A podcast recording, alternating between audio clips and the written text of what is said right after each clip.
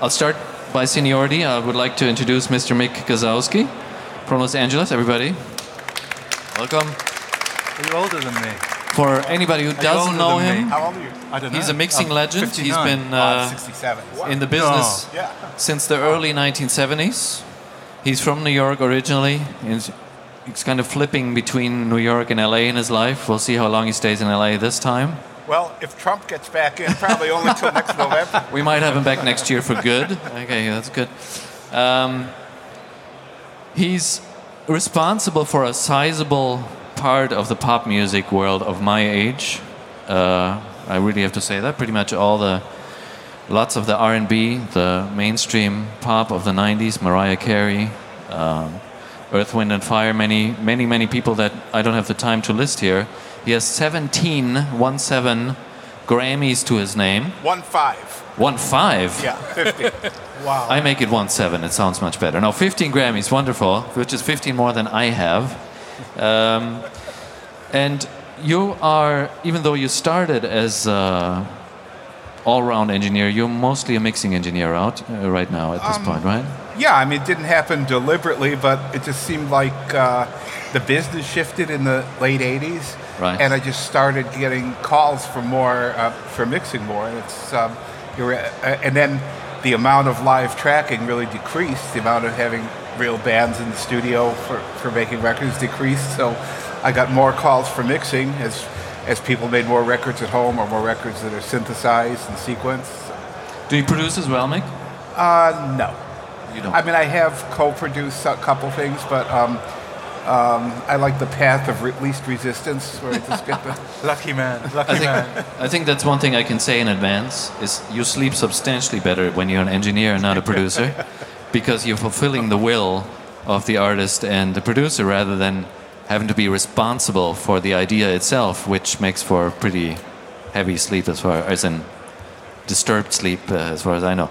I'm moving on to Mr. Peter Walsh, who's a who is a producer and engineer. I'm a producer, yeah. Still. Yes. Do you what do you how would you weigh your producer engineering uh, world? Uh, well, I do both at the same time. So Okay, but you don't do Um, any engineering exclusive yeah, but I do.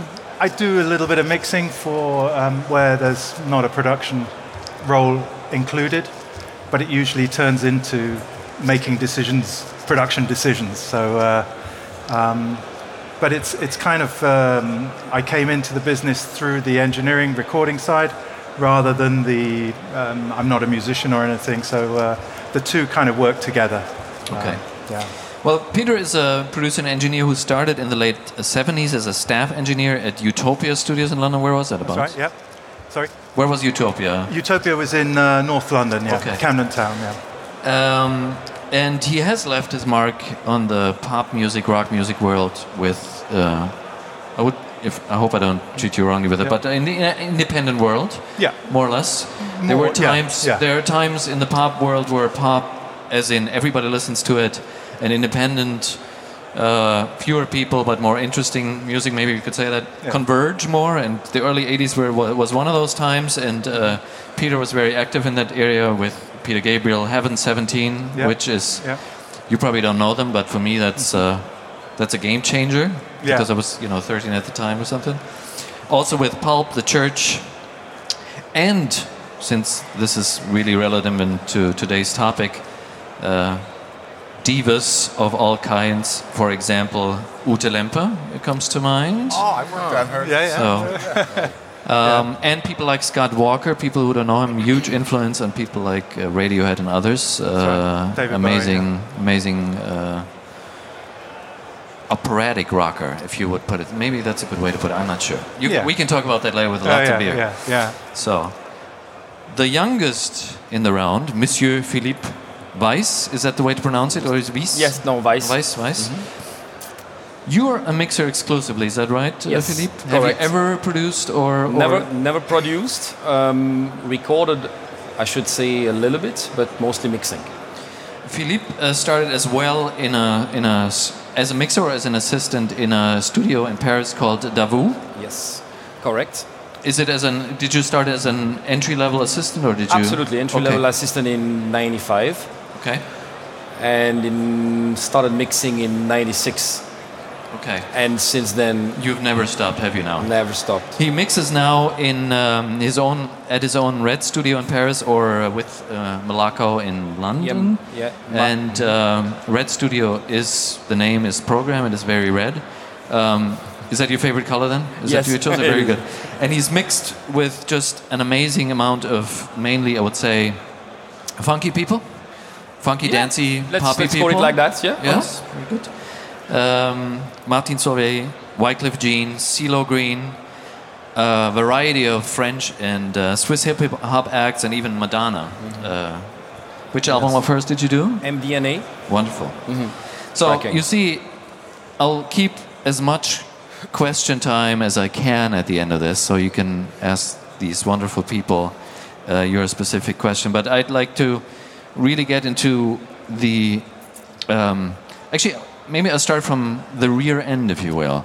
You've been all in the business for a very long time, meaning you still know the business as a time where there were severe time constraints on the time you could spend in a studio because most people didn't have the cash to rent studio time open ended or didn't have their own place, meaning you, you worked in very close contact with artists. Now, when you mix, for example, at least in my world, there are so many projects where I have very, very direct contact with artists.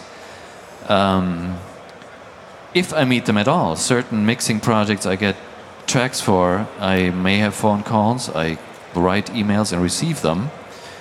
There is some whipping and some lauding, but it's very, very little. How do you deal with that? How important to you uh, personally is the input of an artist? How, how important is it um, to shape what you're going to do with your craft? I'm going to start with Mick real quick. Okay. Um, first of all, on most mixes I get, uh, the artist or producer gives me a rough mix, and um, I, usually ask, or they let me know uh, if the, if I should follow something, if I should follow that basic vibe of it, or and just and just improve it a little bit, or whether the, you know, I sort of try to get an idea of how much input they want me to put in it as a mixer. So with Through that, the rough mix? Or Through- through the rough mix you get that through, idea? through the rough mix. Sometimes I don't get a rough mix, and it's just sort of go ahead, um, and uh, and the communication comes later after I send in my first pass. But when I do have the rough and I have a discussion, um, whether it be email or on the phone about about what they're looking for, what they like about the rough, what they don't like about the rough, and I can incorporate that into the mix, then it's usually farther along when I send them the first pass. And then after sending the first pass to the mix, there's communications. Um, well, we'd like this, we'd like this, but we'd like this changed. Or um, sometimes like, oh, I, I like where this is going, but we should change this part. So they'll send me a track to drop in. So um, there is communication back and forth, usually quite a bit, but it's not real time. It's sending a mix, getting it listened to, hearing it back, and that was a little hard to get used to, rather than being in the studio and having it. Do you miss it though? Do I miss being in the studio? No. Do you miss having somebody behind you going, eh? Or do, would you do you Yeah, yes and no. It depends on the person. There were some people Okay. who I really enjoyed having in the studio for the whole process um, because they knew, you know, uh, uh, their input was was how, how could I say it that uh, the way they gave it input wasn't disruptive to my process but helpful. Um, a lot of other times they wouldn't shut up and. Uh, or else a whole bunch of people sitting in the back of the control room talking, and, and I'd get up to 120 dB to give them the hint to get out. That's what 10 kilohertz were made for, I think. Okay. Peter, how about you? yeah, no, I think it's um, working in the. I mean, a lot of the work I do is actually still in the control room with the artist there, and I, I think it's it's it's great. I, I, you definitely tend to up your game a bit when you know that you're being scrutinized, and um, I think you get to the the point much quicker. When I'm mixing at home, it's kind of well, I, I can boot Pro Tools up with my dressing gown on and uh, then go and have a cup of coffee, and then um, it's kind of a, a, more relaxed process. Whereas when you're in the studio, um, yeah, you, you can you know, you, you know where you are, you know where you're headed a lot quicker. And I think um, uh, both ways work. It can also be great to be relaxed at home, but um, I think what Mick was saying about it's after you've presented that first mix, what happens then uh, when you're on email communication? It can get a bit tricky. You know, people say, "Oh, can you can you do a vocal up mix for me, please?" And and a vocal up is like, well, Well, how it- much? How much? You know, is it one dB? Is it three? You know, my thing is usually, if you're not hearing the vocal, it could be because something else is in the way.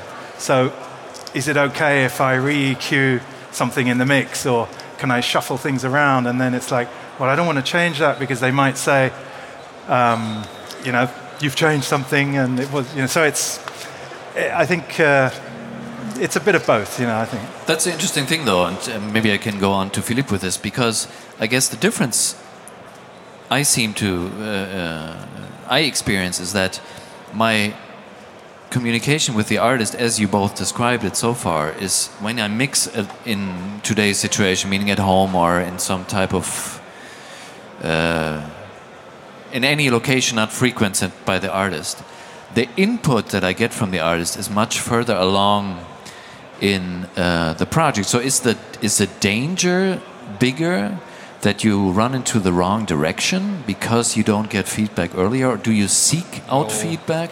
No, and I think the um, I, I, I would say it's the modern way of working, having less social time with the artist. I take it like that because not being in the room with me personally make me more efficient. No noise, no nothing in my head. I just go. And as Mick said, I'm really relying on the rough mix to get the first idea. When I hear the rough mix, I suddenly have the idea of the final mix immediately. I know where I want to go and I propose that. And you're right, the key point is this first preview one I'm sending. And there everything up everything starts for me.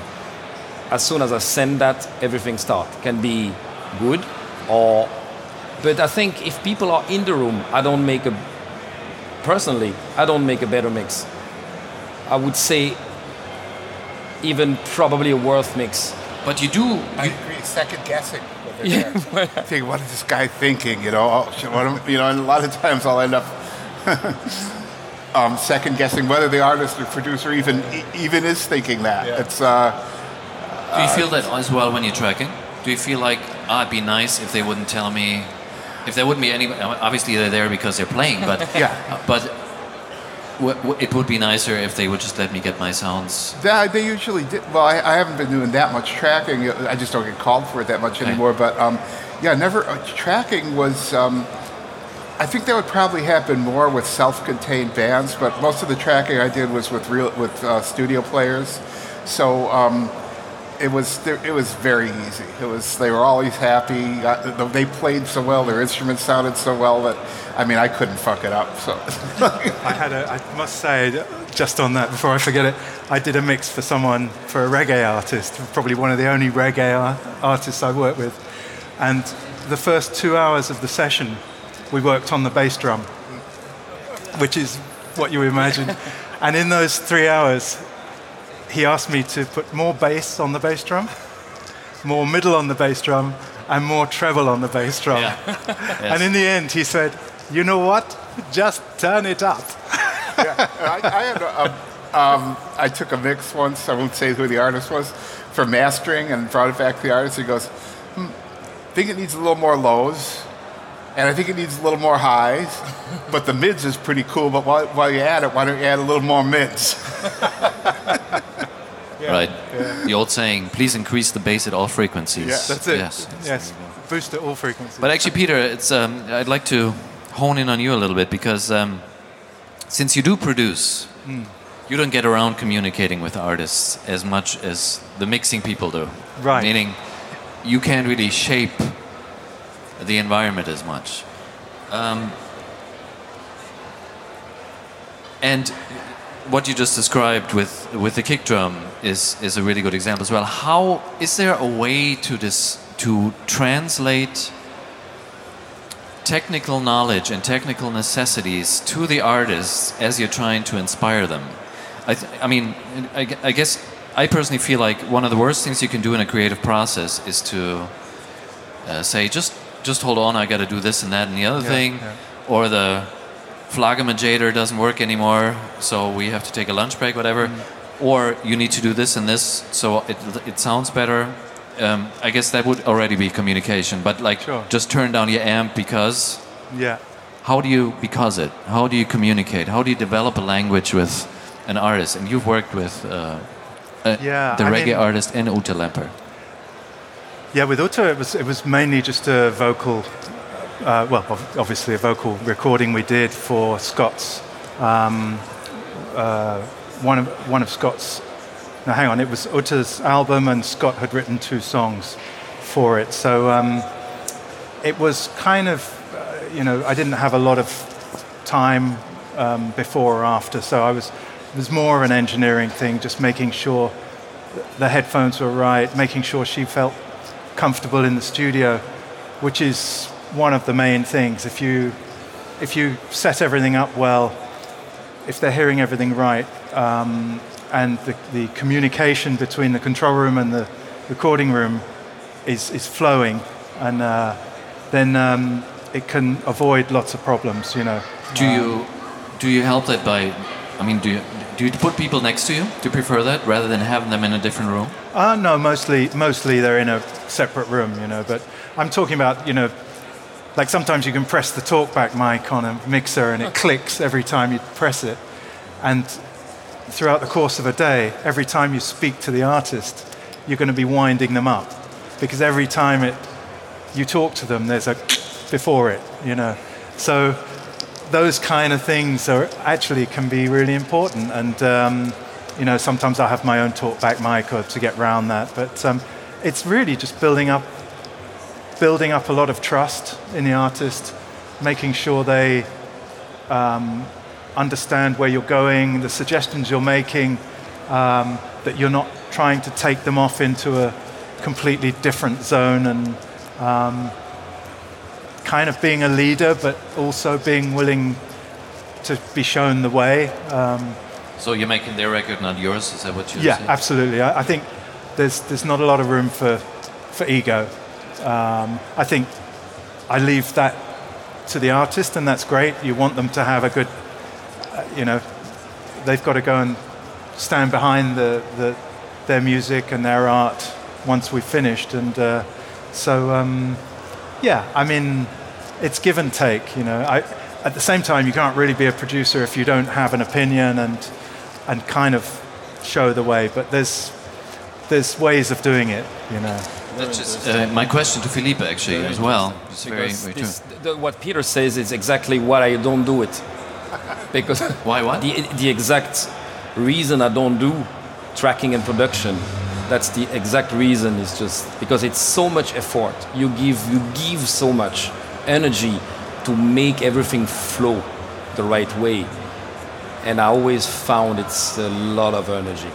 I'm not saying mixing is easier, but a little bit on that side. It's more solitaire, I guess. Yeah, but Voilà. there's a question for you, um, because I mean, one of the developments I would say of the last started in the early '80s, probably with Bob Clearmountain and people like that, but that mixing isn't just the end of a process of a production, but it's like it's somewhat somewhat of a branding of the the project. So mixing engineers have much more become, I would say, adding their own people who add their own spice to somebody else's vision rather than organizing it as it may have been before. Do you have problems? I mean, is is that something you need to communicate, or are people that approach you only approaching you because of your brand, or you, you know your specific sound, your your Philip Weissness? They only approach me because of not. I should maybe not say my sound, but me to get the results they want. They are never trying or don't know if they're gonna get it. No, I should say it's hundred percent. Okay, well, that's an interesting thing. So, you, do you ever have that situation that Mick described where you have, even though they approached you as a brand, as putting that in, in the end, you know, it happens so often. It's like I'd like to have a producer, but I want him to do whatever that you know. I want them to do what I want to do, only more successful. But I don't want them to have their own opinion, their own spice in there. So when you add your own spice, even though they booked you for it, are there situations where they say, "I want it to be more like my rough mix"? And how do you Absolutely. Yeah. How do you Absolutely. and how do you negotiate your way out of that through that? What is your I ab- approach? I absolutely negotiate everything. I will talk about every aspect of it. And for me, the first goal is the artist to be happy. The artist is going to sell the record. The artist is going to represent the record. I don't. I am here to to serve them the right way. And if you get to a, an impasse, like for example, you, we all have, so don't pretend you haven't. But I do. So where, where like I you do. know you feel like what they want, even though you will do it in the end if they insist, Mm-hmm. is a really bad idea. How do you communicate that? How do you do you do you give alternative? Do you, give, s- do you communicate with sounds, meaning you send them different versions? Do you is there a way to communicate why you think how it is? That it's not a contradiction of their vision, but rather an improvement of it. I won't do any diplomacy.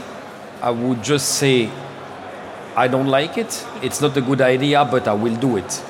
Like that, you can do.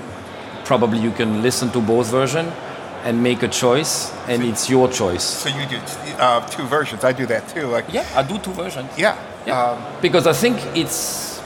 I mean, they are my clients. They want to work with me, and I feel I need to give, to give them what they want. I guess, yeah. You know, That's it's a a great- service. I mean, and then give them an example of what you feel would work better. And if they agree, fine. If they don't, and they're happy with the, the other direction, or they want you to go, you explore the, the original direction more, uh, go ahead and do that. But um, if I do have an idea, I try to at least present it. And how do you do that, Mick? That's exactly what I'm trying to show these people. What there's I- this there's what- this quote by Bowie saying one of my favorite quotes. Talking about music is like dancing architecture. Uh-huh. So how do you how do you make a, an alternative version and say check this out before you make a decision, or or do you do you communicate it with let's say examples of other people, or do you verbally communicate? How do you do it? Well, it usually happens when I feel that a mix that there could be some a different perspective or a different effect or different placement in the mix than they originally wanted and it's in- in the rough. And sometimes I'll talk about it. You know, either talk on the phone or with email and, and suggest it. And um, usually I just end up suggesting it and saying uh, I'll make another version like that. Um, I might not take it to its to where I feel it should be 100% final, but at least so you can hear that direction and decide whether you want me to go that way or how we were originally going. What's your success rate? Do you think? I mean, do most do people come around generally and say, ah, okay, well, I never thought about that way, but I'll do it, or is it 50-50, or can't I'd you? say I'd say 50-50. okay. It's um, you know it's a matter of um, see how can I put it. Um, if I take, I'm thinking of one of the mixes I did um, for Janelle Monáe recently. Uh, that um, is that there was a section of the song that was a little more guitar oriented, a little more rock oriented than the rest of the song, and um, it was sort of linear uh, the way the way it was originally, and um,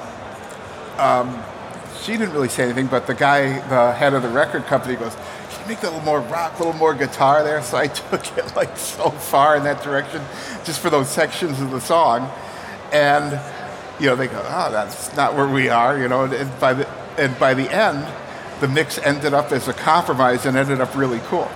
Well, does it ever happen that, like, and this is for you two again, like in the course of a mix, you send, for example, your idea, they're open to it, and they realize something needs to be changed in the arrangement, and they say, hold on, we need another week to figure this out, we'll send you an update? Yes. Yeah, that happens Yes, a lot. yes, yes, yes. Happens a I lot? say Yeah. so, yeah.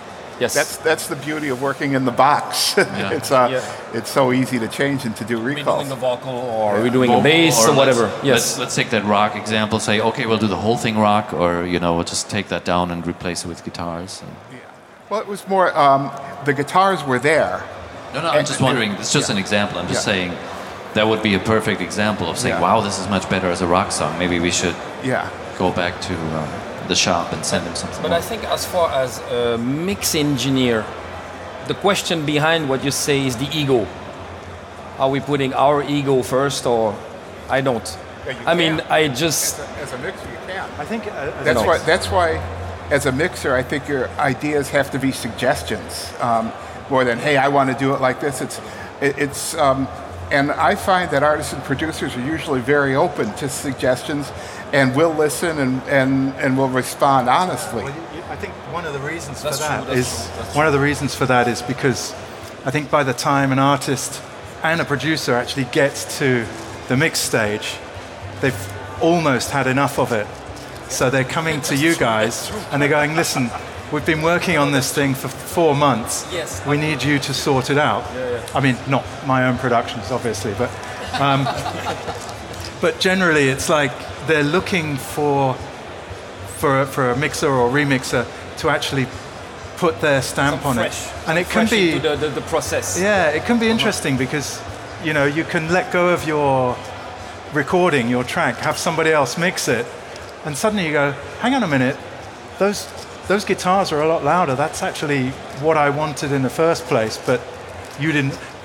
You know, they, they somehow the decisions have been kind of uh, resolved by going to somebody who hasn't been involved in in the uh, original recording. You know, Yeah. so. But that's what I mean, by the way. It's not about how do I get my ego through, but like, I feel as though all of us um, who work in the, who help artists, if you will, have a kind of an advisory role. And what I'd like to find out is more or less how you use your, especially, you know, all three of you have a, a, a very significant standing. Um, how you, and I'm sure you have that because you can communicate what you know, your knowledge, your input to these people. So the interesting thing is how you do it. Um, that's just just to clarify where I'm going with this because um, I think we all agree that pushing your vision on the artist is never a good idea because that's why you're where you are and they do what you do and the combination is what makes everybody better. Yes, absolutely. I have a question for you, Peter, real quick. Um, I think part of it is of what we do, kind of adding on to what I just said, um, is to facilitate the process of being creative, meaning you bring kind of method to the madness. Yeah, yeah. How do you do that? Which is a huge form of communication. How do you, how do you, if you would work with somebody new, and let's say they're the less organized type. There are of course the Zen types that get up at seven, start making music, go home at 6 have this in the middle, and it works just fine. You work with the flow. But with a lot of people, they get anxious because they don't know should I continue on this, you should do this, and ha- creating a method usually helps. How do you do that? How do you how do you uh, suggest ways to live creatively to people? Um, I, I think from the from the original idea or the spark of an idea, um, you're trying to identify the parts of a song that are really, um, you know, the, the core of the, the song, and you're building a structure around it.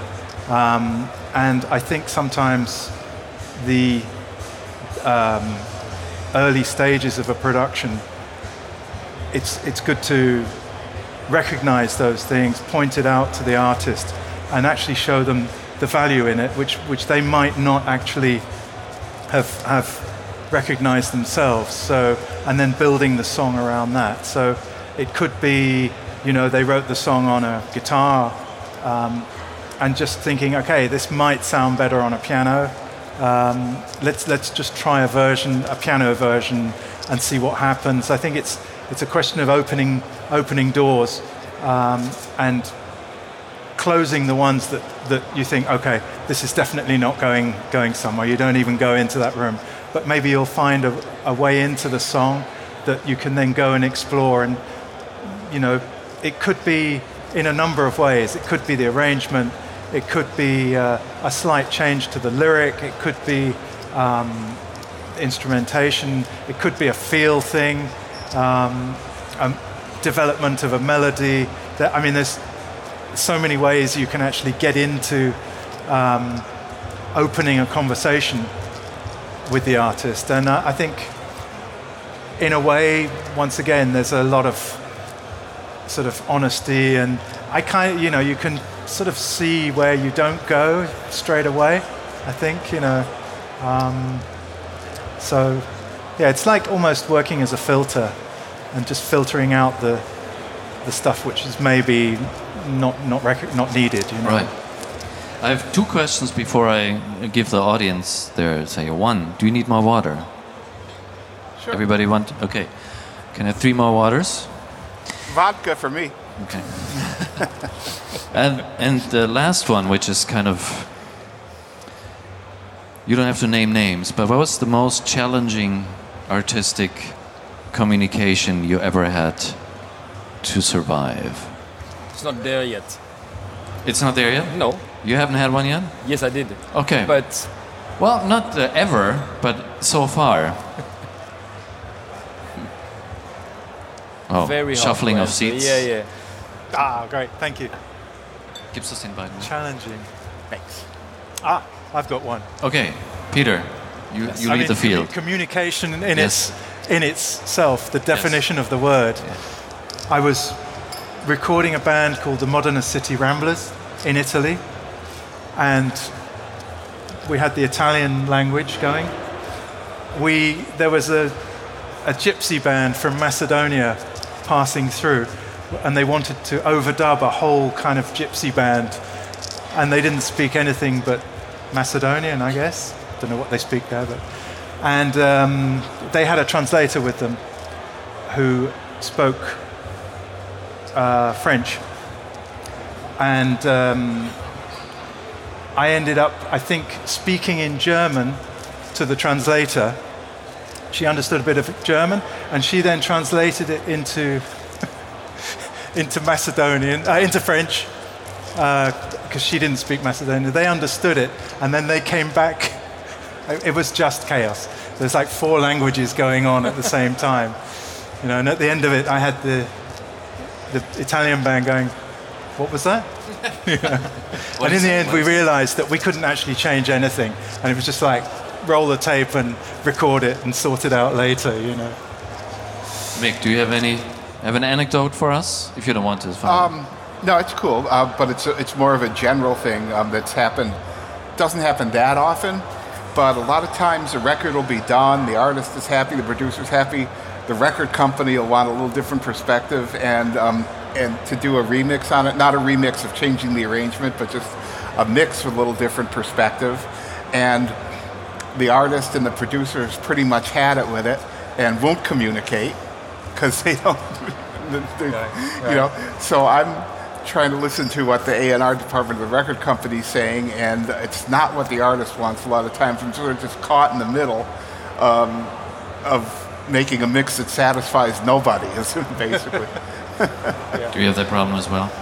You know, these people work with really famous people, which in turn are responsible for a large part of the Christmas uh, business of a record company. So the more money is generated, the more people have an opinion.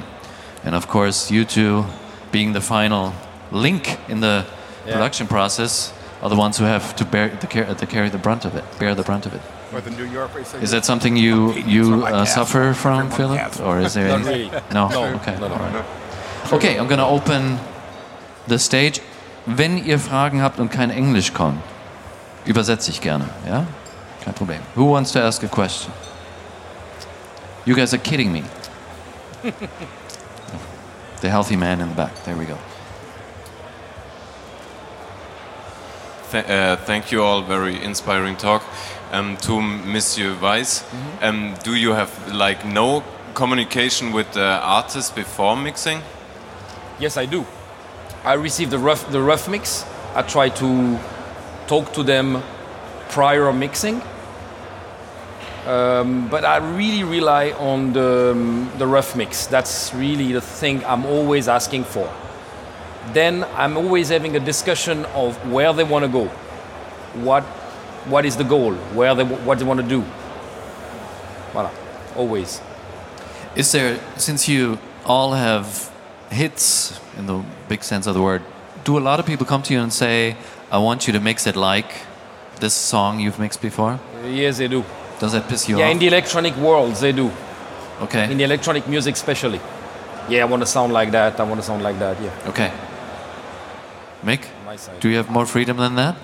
Usually, sometimes that happens if um, if somebody's really into a record that I've worked on before, and um, you're wanting it to sound like that. And sometimes, you know, sometimes it'll work, and sometimes I don't feel the record was. I don't feel, or else I don't hear where that where the record was originally made to sound like that, and to try to force it in a, into a direction that it is, and sometimes causes problems. But that doesn't happen too often, really. Okay. Yeah, I've had the experience when I came here. It's like, oh, you worked for Prince. Can you mix a punk record? And you're like, huh, okay, I don't know how that belongs together, but the fairy dust that we all carry apparently. Any more questions coming up?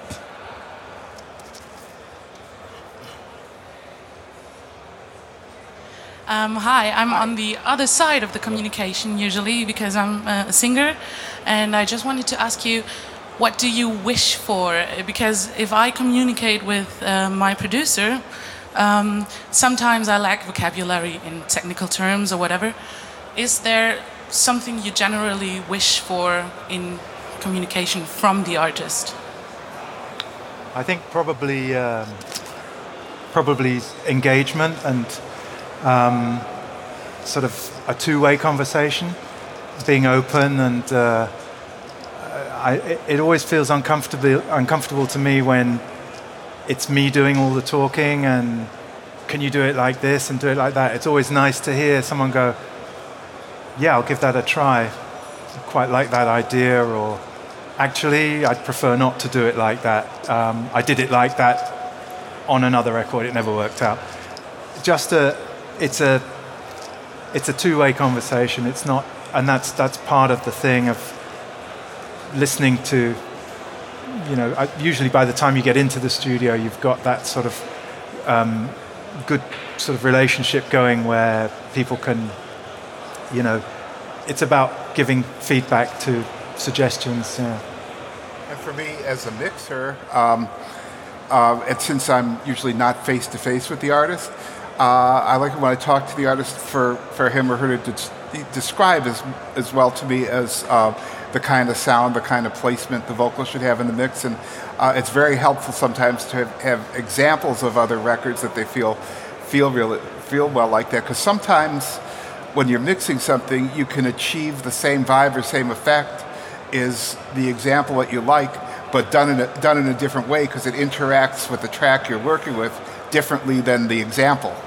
So um, it's sort of a matter of being able to translate what people say to you into audio terms. And for me, uh, for, for me, I would say not to be too technical, not to be too accurate, but give me image, direction, colors, whatever, going through the singer head or whatever the band. Just give me like something, and I will try to make it happen. But not too. I don't like when it's too technical. Yeah, that right. should be like that. That should be like. Yeah, with Well, That Yeah. stresses me a little bit. Some. Some some artists know technical, and I know. I know. I know. I know. and if they you know and, and, and if somebody knows that vocabulary, it's great. Yeah. but, Sure, but- it's more more often than not. Um, I need to hear about the feelings of it, and, and, and then I have to try to te- uh, translate that into a technical language. I've, I've been in the studio with, with Twigs recently. I don't know if you know Twigs. And she doesn't want to know anything about the technology and stuff. She just says, uh, that's above my pay grade. I don't want to know about all this stuff. So, um, so you keep that away from them. And um, yeah, you find a, a language you can make. And if I can chime in, I think it's really wise if you just know, if you if you pretend to know technical lingo, we will know, and it won't help us any. I've gotten instructions of like specific compression ratios that didn't exist to whatever settings, and knowing that doesn't work. And I would put you on the spot if I would do that, meaning you wouldn't hear anything. Uh, so what I'm saying is, is communicate how you can communicate. Use examples.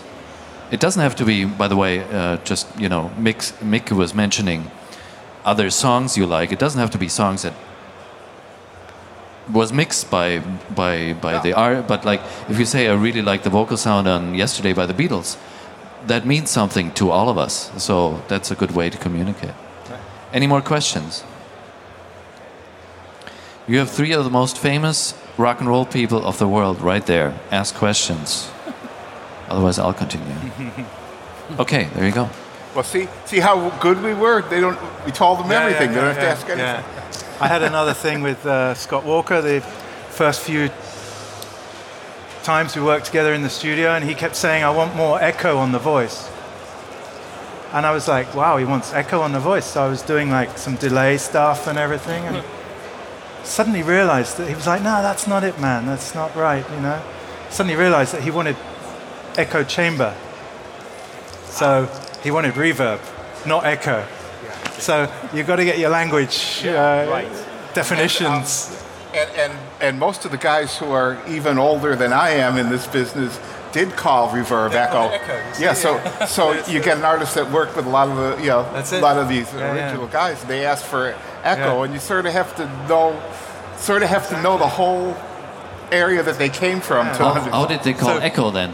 I mean, how did they call delays? Delays? Well, Repeats? I would say repeats or, Oh, or okay. All right. slap. Yeah, Slap. Yeah, yeah, slap. But I, I never, from then on, when he, I never corrected him. So whenever he said echo, I just put more reverb on, you know. And the assistants are like, that's not, that's not echo. so, uh, So um, if you have like um, feedback of the artist and you're running into like situation the artist is telling like a strange compression ratios or like even a little bit of uncomfortable talking, how uh, can you give some con comments of how to um, socially handle that moments like not confronting or affront the, the artist? Very, very, very, very difficult question. That's that's why Hans Martin says he never sleeps. You know, producer never sleeps because you actually usually take it home with you and work out a solution. Um, I don't know, um, Mick. That's one of the one of the benefits of working at home. You just go, oh shit. You don't like, and, and, and, you, and you're not showing it in front of somebody in the studio. I mean, I've, I've seen people sort of say, "Listen, just just give me half an hour on this idea. Let me get it, show you what I mean. I'm not saying that this is what what we're going to do, but let me just show you what I'm thinking of, and um, and then you know, be prepared. Maybe if it's not the right way, then like I say, you kind of close that door. Maybe maybe open it up later, but I think I think the idea is is to keep moving forward and not get stuck on one particular thing. You know, Very important to move forward, always. Yeah. Always push it forward. Be always, always, always. I think the question is really, really good because one thing you never want to do is put an artist on the spot. yeah, yeah. I know producers who do that, who, who reign by fear, and it works just as well, actually, mm, but mm, mm. only once. yeah, Um, yeah, it's true. So I, I personally would answer that. For example, if somebody comes across and comes up with some weird like mumbo jumbo lingo they came they picked up somewhere, I don't say that's mumbo jumbo lingo you picked up somewhere, you stupid dud. But I say, oh, you mean like the bass on, you know, if I know them well enough, the bass on Getting Better by the Beatles to Right. stick to the band. Yeah, And then they go, yes. And then I know how to do it. And then I ask for the 15 minutes to get it that way. Yeah. But I think it's really important, like all these three gentlemen said, know how to go. Yeah, know how to go like this. yeah. yeah. And to not Always, offend. always, always, always. You often have to realize, and a lot of people, especially beginners, I don't think realize this.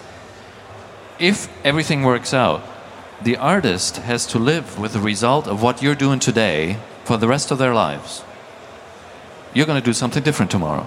You know, if it's well, we, you can sit on panels like this and say, "Oh, I've done that, great." But it's over. Whereas they have to live with it, they have to be happy with it, and you're in in the privileged position to help them with it. So. I think we have time for one more question if you have it. Ah. Hello, gentlemen. It's really inspiring to listen to you guys. Um, what what what do you guys? What's the advice you can give if you're ever in a tight spot and it comes to that point where time is running out, the budget may be running out, and you may not be where you're supposed to be schedule wise? And uh, do you guys ever get into the situation of doubting yourself and uh, just because like factors like time and resources are limited and there's just this deadline rushing at you and you're not there where you need to be? Does that ever happen to you? And what is a word of advice that you could give when you you know when the when the days are getting really long and your years can only take so much in one day? Drugs. Yes, it, yes, it happens, obviously. Not since probably 10 or 15 years, it didn't happen, but at the beginning, yes, it did. And, and now working at home, uh, and most mixers do work in a private studio, that constraint doesn't exist as much because you're not, you, uh, the, the artist isn't on the line for studio time. And if, um, Exactly. uh, if you need more time, you can take more time. You've already made the business deal, so it's, um, um, I, I'll just leave it, leave it for the night and hit it fresh the next day. And I should, I should say when the business side is done and, and, and, and closed, and then the, we have the time now. You work at home, I mean, I work at home. Half a day won't change nothing, I think, most of the time. And it's a little bit not an old school question, but I don't really run into that situation uh, because I have the luxury to have the studio at home, and that's one of the reasons not to be stressed and not to be pushed against the wall. Yeah. Because no, I don't accept to be pushed. Yeah. And when you start feeling self doubt, which I don't know, I mean, I do a lot of times, but then I stop, and then the next day it becomes clear. What's, You just look at all the But Grammys on the wall. I think I think a good part of that You question try is, is of course I I your general time think about that. management. I guess is part of the deal. Uh, when you're in a beginning situation, of course, you take every job that swims your way, and sometimes you feel like you're overstretched. It's the usual feast or famine situation where there's nothing for two months, and then you have to do three three records at once. How do that you? still happens. Yeah, but is there advice on time management? I mean, if you're in a situation like yourself, do you have a? Yeah, go ahead, Philipp. After, after six o'clock at night, my ear are closed. I don't hear nothing anymore. But I start at eight, eight in the morning. Can you check this, Philipp? Yes, I s sorry again. Um, no, what I mean is my, my ear are closed at 6 p.m. I don't hear nothing anymore. But I start at 8 in the morning and I manage my time really, really well. But after 6, I don't. And usually, I should say, I mix between 4 and 5 hours a day. No more than 3 days a week. Otherwise, I don't. I'm not as fast if I do too much. How much? um, oops, sorry about that. How, mu- how, how much? Do, hey, it's me. It's me, the guy. Um, how much do you get done though in those three days? I mean, do you do a mix a day, or or is there? I a- do I do a mix a day, but no more than three mixes a week. And takes me, I should say, four hours to get the thing, and then four five hours to for the detail and stuff like that. But I don't do that anymore in one day. Sometimes I take even three days to do one song. I do three hours a day or two hours a day. Do you flip between songs? So, for example, when yes, you I do. Yes, I do. Yes, I Okay. do. And between project and between song. is that good or bad? It's good. That's a beautiful ending. Thank you, gentlemen, for your time and your insight. And uh, they're going to be around for the next two days, so feel free to accost them wherever you can. Thank you so much. Thank you. Thank you.